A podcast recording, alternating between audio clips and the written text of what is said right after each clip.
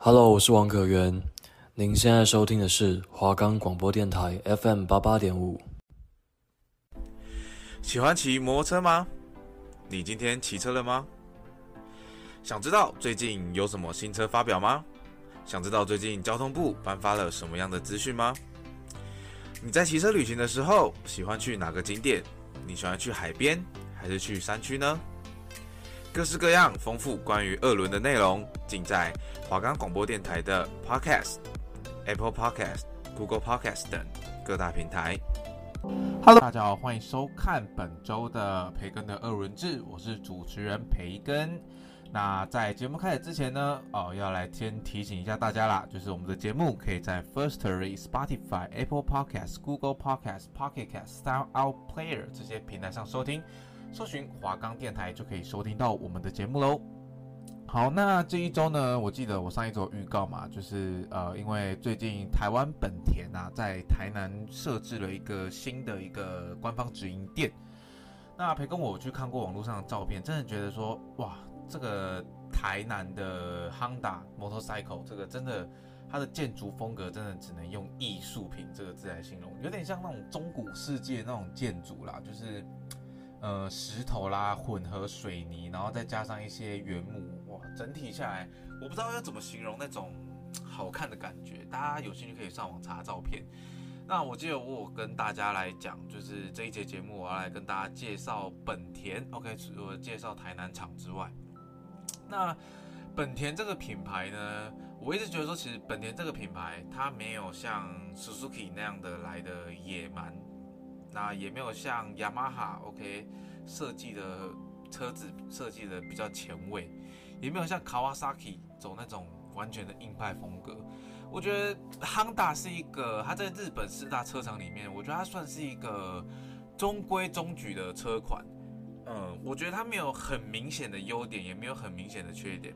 今天就是你看到汉达的车，你会你会很喜欢骑汉达的车，你会觉得说汉达车很好骑，它的综合实力表现很好。但是你要说汉达有没有一个非常独立突出的一个优点，我觉得还真的没有。它就是一个综合实力非常强的一个厂牌。它就是哇，我举例好了，雅马哈，雅马哈车子设计都非常前卫。就是，然后很会写软体，OK，电控非常的丰富，OK，这就是雅马哈，它算是特别的特色。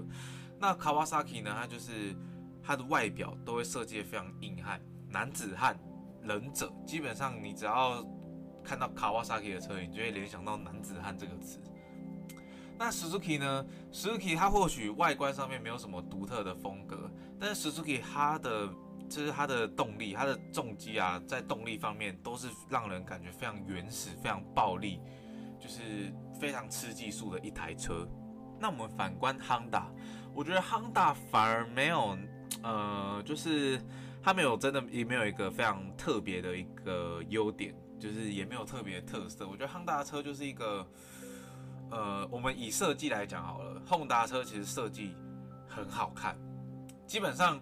呃，它的设计没有雅马哈来的前卫，但是它的设计很吃大众的口味。基本上不管是男女老少看到 Honda 的车，都会觉得说这个车很漂亮，这个车长得很好看。但它的设计并不前卫，也没有像 MV Agusta 那种如此的那么夸张的艺术设计。Honda 车就是中规中矩，OK，耐看，对，就是耐看。它没有长得特别好看，但也没有特别丑，但是它就是长得耐看。那你说动力的部分？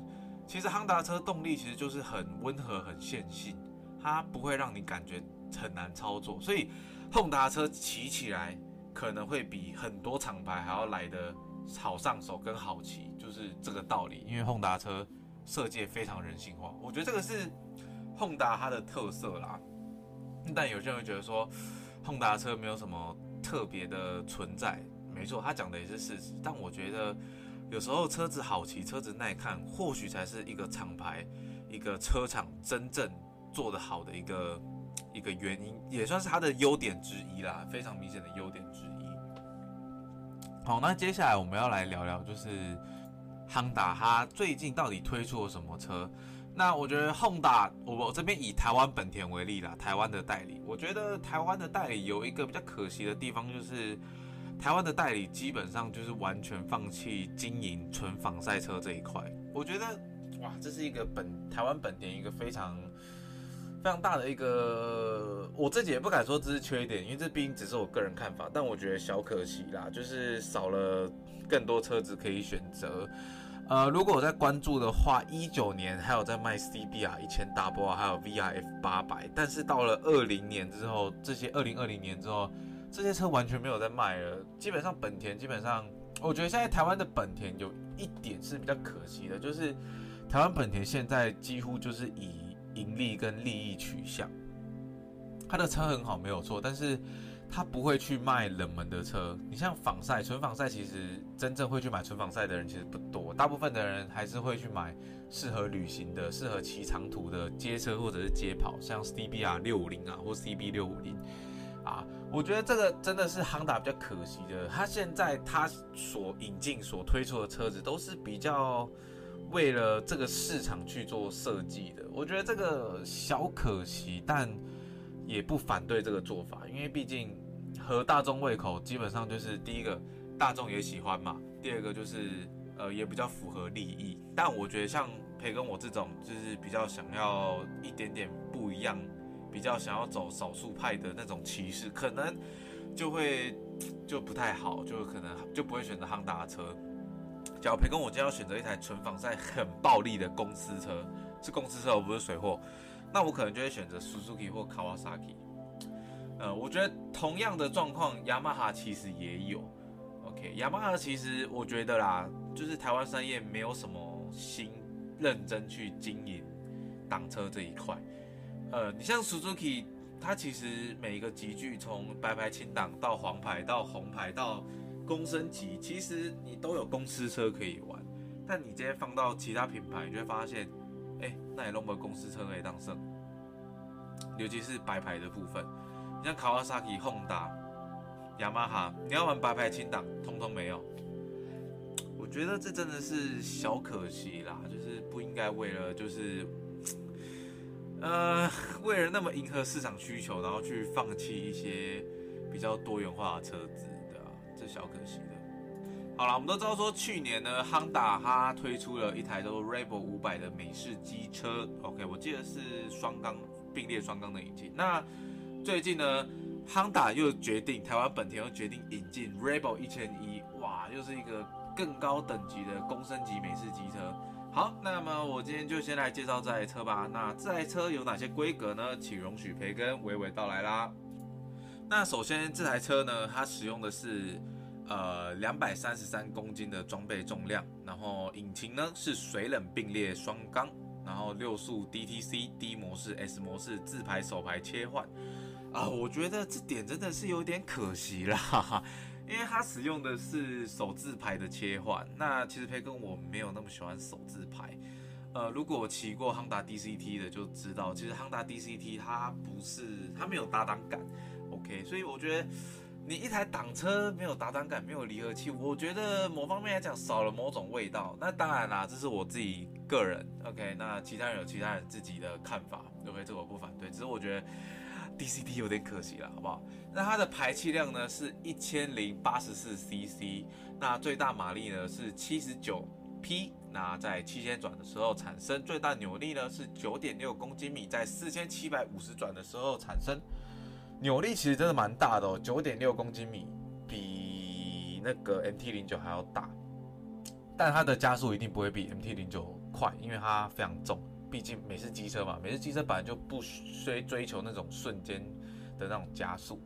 那它的前悬吊呢是使用预载可调四十三 mm 的正立式前叉啊，有点可惜，怎么不是用倒叉嘞？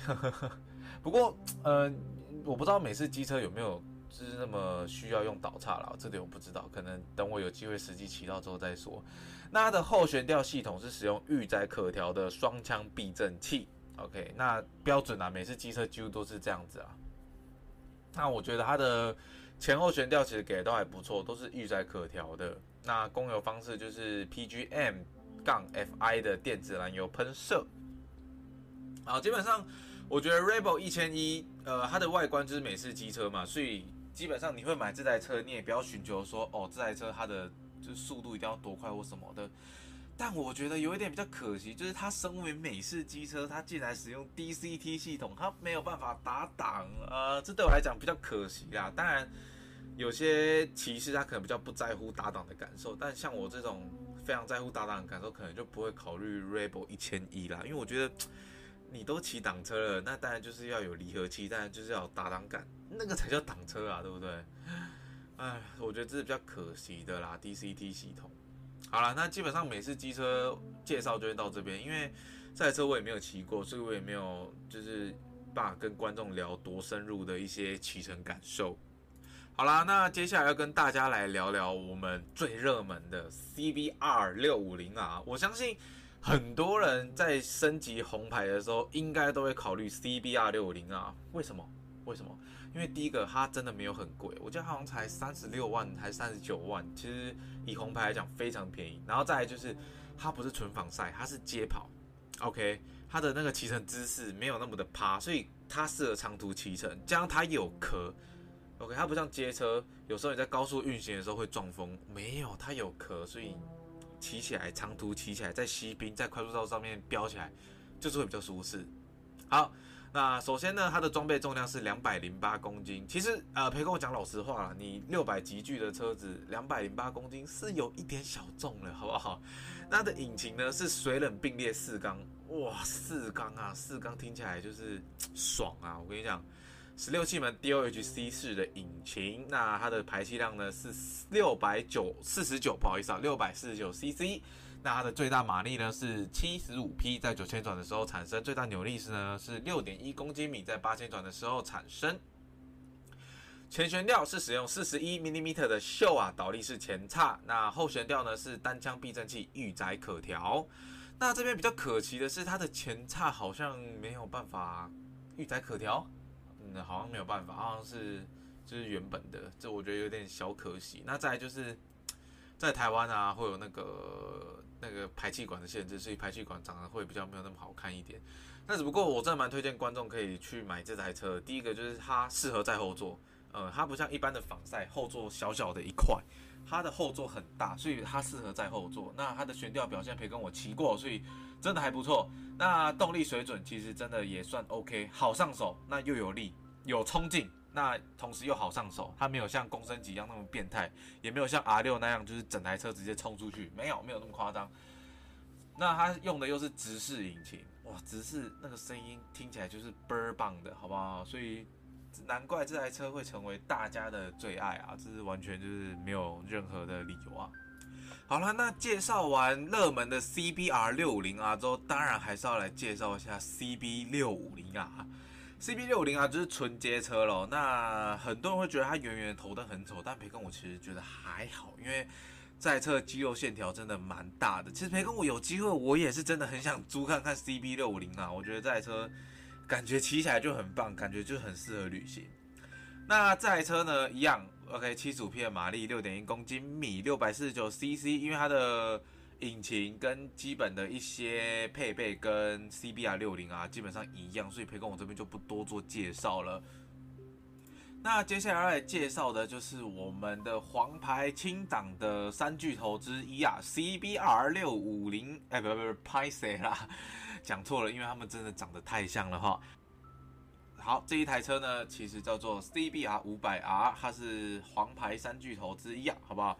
那这一台呢，培根我觉得它的外观真的长得非常好看。那一样，它也是街跑，只不过它的后座啊，呃，一定是六五零啊，载起来会比较舒服。因为其实相较于六五零啊来讲，我觉得五百啊稍微稍微比较像跑车一点。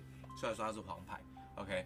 那它的引擎形式呢是水冷并列双缸，然后八气门 DOHC 的引擎。那它的实际排气量呢是四百七十一 CC。最大扭力为四点六公斤米，在六千五百转的时候产生。最大马力呢是四十九匹，四十九点六匹，在八千五百转的时候产生。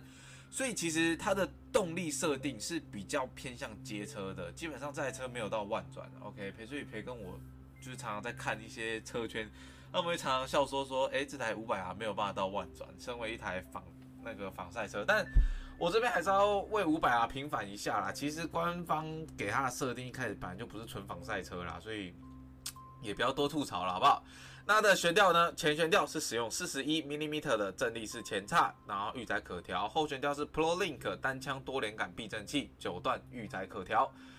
哇靠！它的那个不管是前后悬吊都有预载可调，哎，那你就知道了，它的悬吊系统其实，呃，虽然说前叉是使不是使用导叉啊，也不是锈啊，但是它预载可调，所以哇，也真是不错的了，好不好？所以我发现其实黄牌三巨头五百 R 四百忍者四百跟 R 三，其实就只有 R 三是使用导叉。好了，那介绍完之后呢，要来介继续介绍我们的黄牌的街车 CB 三百 R 啦。CB 三百 R 非常的便宜哦，真的非常的便宜，它只要二十三万就有新车了，你说这不香吗？好不好？好，那先来简单介绍一下 CB 三百 R 啦，它的最大马力呢是三十点五匹，在八千五百转的时候产生，它的最大扭力是二点八公斤米，在六千五百转的时候产生。其实你看它的动力数据，其实真的没有那么亮眼哦，所以意思就是说，你骑这台车真的就是 RV 了，好不好？它使用的引擎形式是水冷式行程双，不好意思，它只有单气缸而已哈，它不是双缸了，它是唯一的，就是痛打黄牌目前有推出的单缸引擎啊。那它使用的排气量是两百八十六 CC，那前悬吊是使用四十一 mm 的倒立式前叉，哇，倒叉很帅呢。它的后悬吊是单枪避震器，不过我刚好看一下哦，就是它的那个后避震是七段预载可调，哎，我真的用的很好哎。然后它的呃前前面的制动系统又是使用倒立式前叉搭配辐射卡钳，然后哇，这个三百啊，它的它的配备给的很好，然后全车又采用 LED 灯具，我真的觉得啦，各位刚踏入轻档的伙伴。然后你的预算没有那么多的话，真的可以考虑 CB 三百 R。它唯一的缺点就是它的动力小，然后单缸的声浪比较没有那么好听，这是它唯一的缺点。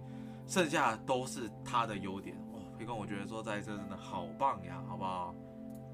那接下来呢，要讲的就是呃最近推出了蛮热门的车款之一啦，它是多功能车。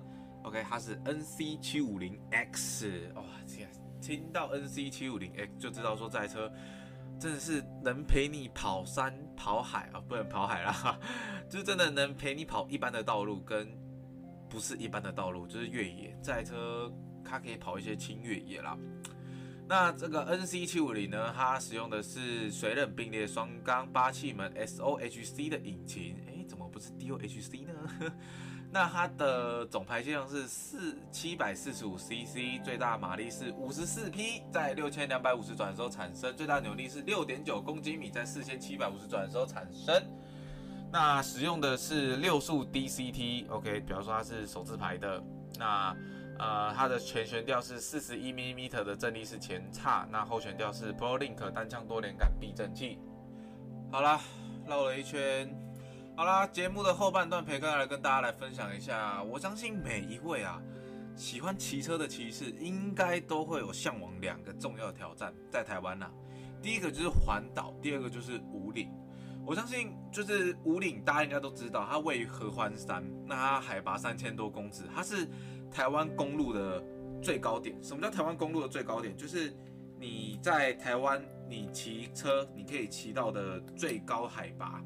就是武岭，那培根我之前骑啦，我们是骑三天两夜。那我们第一天在宜兰休息。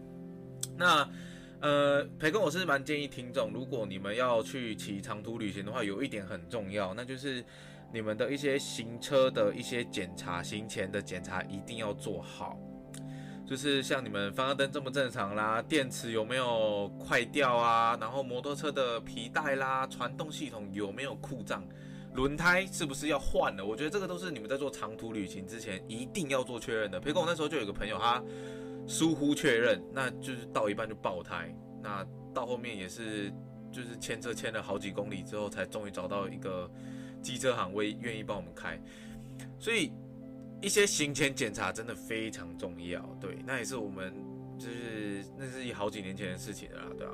好，那再来就是呃，蛮建议啦，各位观众。真的要对于机车技术到一定的水准之后，再去挑战五岭。为什么这样说？因为五岭的难度其实培根我觉得还算高，因为你到真正到高海拔的时候，其实在某一些弯道啊，还有一些什么，真的就会比较来的比较急。那因为海拔关系，所以很多坡都比较陡，甚至有些路连柏路都没有，就是可能还在修路。所以在骑五岭的时候，真的要非常小心，一路上真的都要非常小心。培根我不建议自己一个人去，你要么就是带。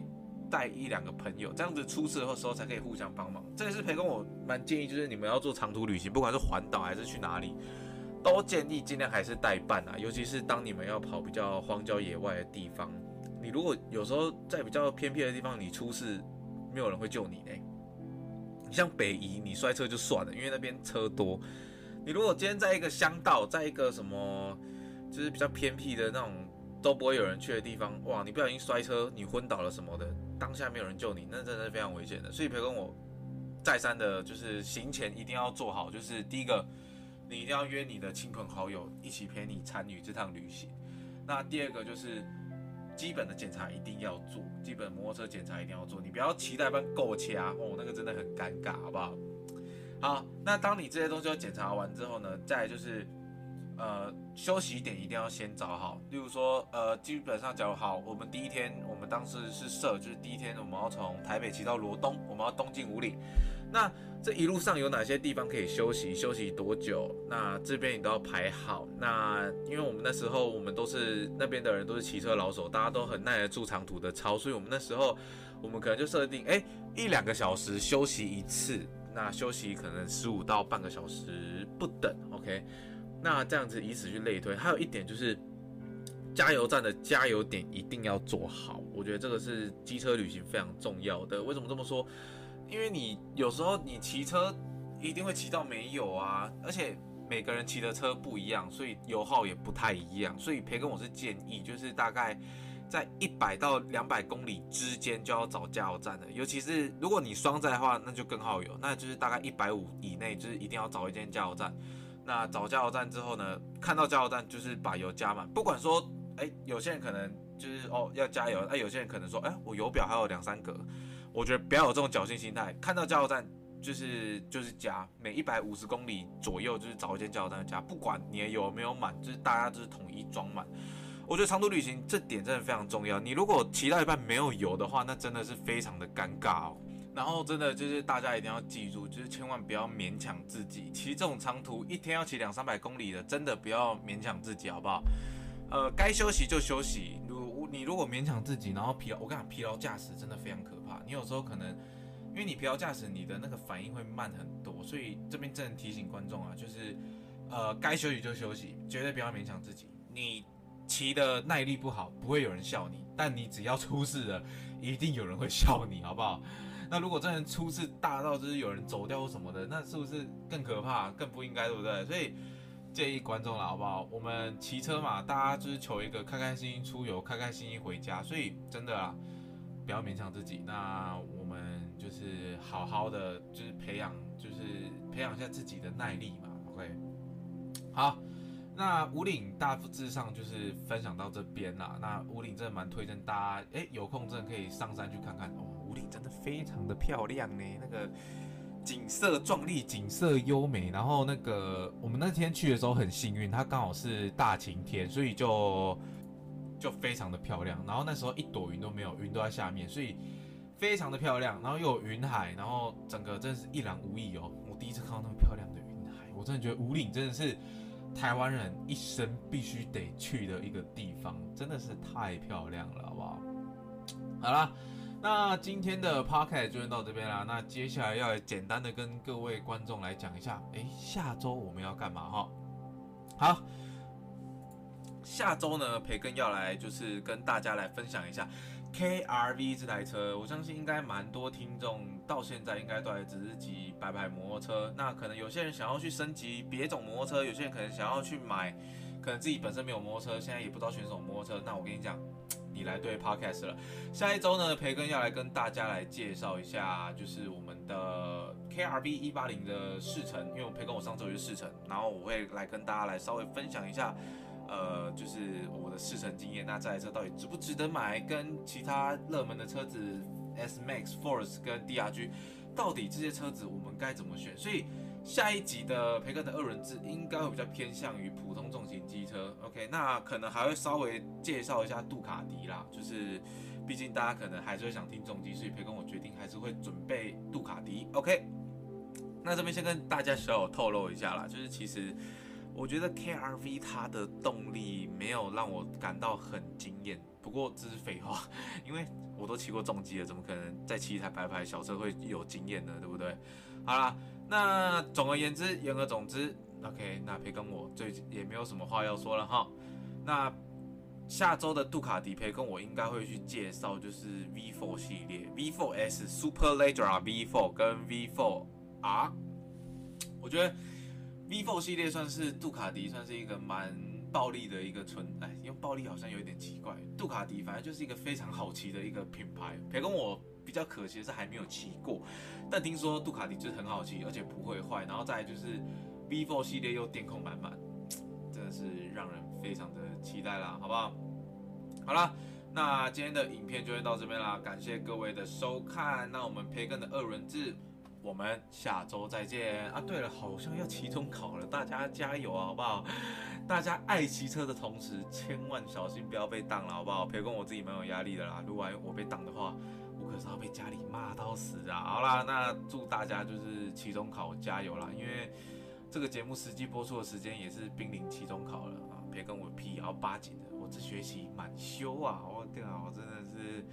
要多多加油啦！好，那最后在节目结束之前呢，还是要提醒大家，我们的节目可以在 Spotify、Firstory、Apple Podcast、Google Podcasts、Pocket Casts、SoundOut Player 还有 KKBox 这些平台上都可以收听我们的节目，只要搜寻华冈电台就可以了。各位观众，我是主持人培根，培根的二人制，下周会带你更多精彩的内容，我们下周见，拜拜。